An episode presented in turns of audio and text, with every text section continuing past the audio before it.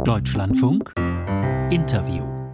Und mitgehört hat die evangelische Theologin und frühere EKD-Ratsvorsitzende Margaret Käßmann. Wie gesagt, mit, gemeinsam mit Ali Schwarzer, mit Sarah Wagenknecht und rund 70 anderen fordert sie in einer Petition Bundeskanzler Scholz auf, die Waffenlieferungen an die Ukraine zu stoppen und sich stattdessen für einen Waffenstillstand und für Friedensverhandlungen einzusetzen. Guten Morgen, Frau Käßmann. Ja, guten Morgen, Herr Bahnberg. Heinrich Braus hat es gerade aus seiner Sicht geschildert, ohne die militärische Unterstützung aus dem Westen würden wir äh, die Ukraine, würden wir einen Partner allein lassen gegen die russische Aggression. Ist das der Frieden, der Ihnen vorschwebt?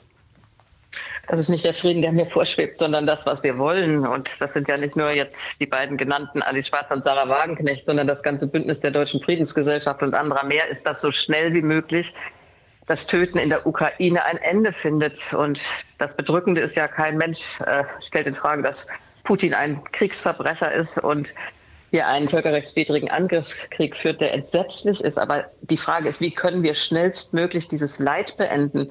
Es wird geschätzt, dass es jetzt schon 250.000 Tote in diesem einen Jahr gegeben hat.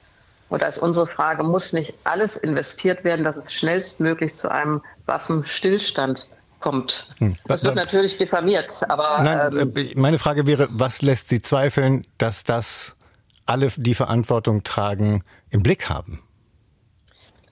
Das lässt mich zweifeln, weil die Eskalation der Waffenlieferungen so massiv ist. Am Anfang wurde dann gelächelt, dass Helme geliefert wurden. Dann hieß es, wir liefern nur Verteidigungswaffen. Das wurde mir immer wieder entgegengehalten. Es sind ausschließlich Verteidigungswaffen. Jetzt sind wir bei Leopardpanzern, wir sind bei Angriffswaffen und äh, die Frage ist, ob wir nicht dann in dieser Eskalationsphase mehr und mehr Kriegspartei in der Tat werden, der Krieg sich ausweitet. Und viele Menschen schreiben mir auch, sie haben Angst vor einem dritten Weltkrieg, in dem wir Teil des Krieges werden. Und die Frage ist, muss dagegen nicht eine Deeskalation gestellt werden? Da möchte ich nochmal nachfragen. Aus Ihrer Sicht ist also der Westen äh, sind die westlichen Unterstützer diejenigen, die eskalieren. Präsident Zelensky ist derjenige, der eskaliert und nicht etwa Russland. Natürlich eskaliert Russland. Ich meine, allein was wir an Bombardierungen jetzt gesehen haben in den letzten Tagen, ist doch furchtbar. Aber und, darauf, ist, und darauf ist doch die, ist, darauf ist doch die Schritt für Schritt verstärkte militärische Unterstützung eine Antwort. Ja, aber es ist eine rein militärische Logik. Es wird auf beiden Seiten ständig aufgerüstet und weiter bombardiert und weiter gekämpft. Und da ist auch die Frage, können wir diese Spirale noch anhalten? Oder ist unsere einzige Antwort auf die Eskalation, die Putin bringt, dass wir auch weiter eskalieren, auch noch mehr Waffen liefern und eines Tages vielleicht auch Soldaten liefern, die, wir haben ja schon gehört, an diesen Waffen dann überhaupt auch ausgebildet sind. Also die Frage ist, müssen wir in dieser militärischen Logik uns Putin anpassen und immer weiter aufrüsten? Oder gibt es Formen zu sagen, wir finden Wege, hier endlich einen Waffenstillstand auszuhandeln? Für was die Menschen ein, in der Ukraine. Was für ein Weg wäre das?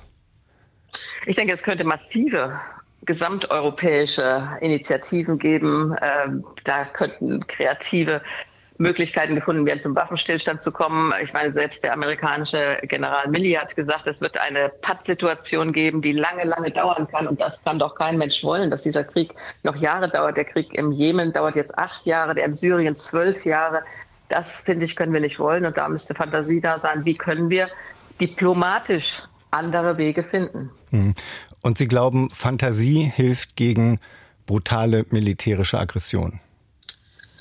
Ja, ich kann auch die Gegenfrage stellen, äh, hilft nur Militär und dieses Reden, die Ukraine muss siegen. Dagegen sagen ja andere, das wird so nicht möglich sein. Wir werden in einem jahrelangen Patt äh, enden und deshalb frage ich mich, ob nur die immer naiv genannt werden, die sagen, es muss sofort ein Stopp äh, des Tötens da sein und Waffenstillstand und Verhandlungen oder ob nicht auch die naiv sind, die sagen, noch mehr Militär, noch mehr Militär und irgendwann wird der Blutzoll, ich finde diesen Begriff grauenvoll, so hoch sein, dass es zu Verhandlungen kommt.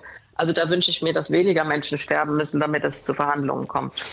Seit einem Jahr äh, lässt Wladimir Putin im Kreml aber auch gar keinen Zweifel daran. Wir haben es auch eben äh, von Heinrich Braus nochmal gehört, dass er die Ukraine quasi in ihrer staatlichen Existenz aus, auslöschen will, und zwar mit massiver militärischer Gewalt und offenbar um jeden Preis. Welche Anzeichen haben Sie denn dafür, dass Russlands Präsident überhaupt bereit ist, davon abzurücken?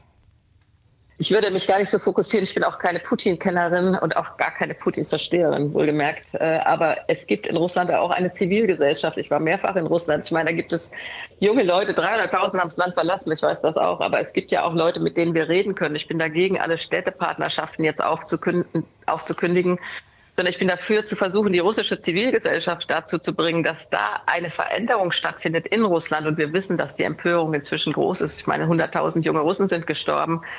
Ich bin auch dafür, dass die Kirchen beispielsweise massiveren Druck auf die russisch-orthodoxe Kirche ausüben, dass sie ihren Einfluss geltend macht und nicht weiter ein Patriarch Kyrill äh, da Waffen segnet, sondern dass wir das stärken, damit in Russland der Protest gegen diesen Krieg, der da ist, gestärkt wird. Hm.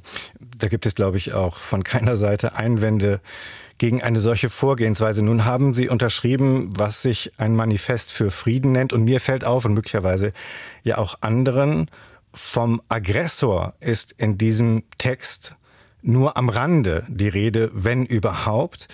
Äh, die Verantwortung, äh, zur Verantwortung äh, genommen wird Präsident Zelensky, wird der Bundeskanzler. Warum ist nicht der erste Satz oder warum muss nicht der erste Satz sein, wir fordern Wladimir Putin auf, heute seine Truppen aus der Ukraine zurückzuziehen und diese völkerrechtswidrige Aggression zu beenden? Ja, das wäre ein guter erster Satz gewesen. Ich hätte ihn sofort unterschrieben, aber äh, das Ganze ist nun anders aufgebaut. Ich habe es unterschrieben, weil ich der Meinung bin, dass so eine Initiative, es fängt übrigens damit an, über 200.000 Soldaten, 50.000 Zivilisten wurden getötet, Frauen vergewaltigt, Kinder verängstigt, ein Volk traumatisiert. So fängt das Manifest an. Ja, und auch das, und wenn ich, wenn ich, Sie unter, und wenn ich, wenn ich Sie unterbrechen darf, entschuldigen Sie, auch das ist mir aufgefallen, da werden ja nicht Täter und Opfer benannt, sondern es bleibt im Passiv. Frauen wurden vergewaltigt. Also noch nicht mal wird klar benannt, wer derjenige ist, den nun sehr viele mit sehr vielen Hinweisen im Rücken äh, verantwortlich machen für schwerste Kriegsverbrechen. Und im Übrigen äh, ja auch in den besetzten Gebieten im Donbass gibt es, äh, gibt es Hinweise, gibt es Belege zuhauf, dass dort, wo Putin ähm, äh, ukrainisches Gebiet besetzt hält, schwerste Menschenrechtsverletzungen begangen werden. Aber ich denke, das ist, also wer hier Täter ist, ist, denke ich, jedem klar, äh, der das letzte Jahr aufmerksam äh, die politische Lage verfolgt hat. Also, dass man das jetzt nochmal sagen muss, äh, hier wird ja keiner sagen, an diesen Vergewaltigungen sind andere schuld, sondern dass das die russische Armee war, das ist für mich und alle anderen glasklar. Ja, die Initiatoren, weiß nicht, ob Sie sich da auch anschließen, rufen ja äh, für den 25. Februar zu einer Demonstration auf. Nicht, nicht äh, für den Stopp der Aggression, sondern für das Ende der Waffenlieferung. Also ich werde in Bonn und in Köln dabei sein im breiten Bündnis der Deutschen Friedensgesellschaft mit Pax Christi, Aktionsgemeinschaft Dienste für den Frieden, Naturschutzbund Attac und da ist die Überschrift Stoppt das Töten in der Ukraine und wer für das Töten im Moment verantwortlich ist, wissen wir. Margot Käßmann, die evangelische Theologin und frühere EKD-Ratsvorsitzende. Danke für das Gespräch heute Morgen. Gerne.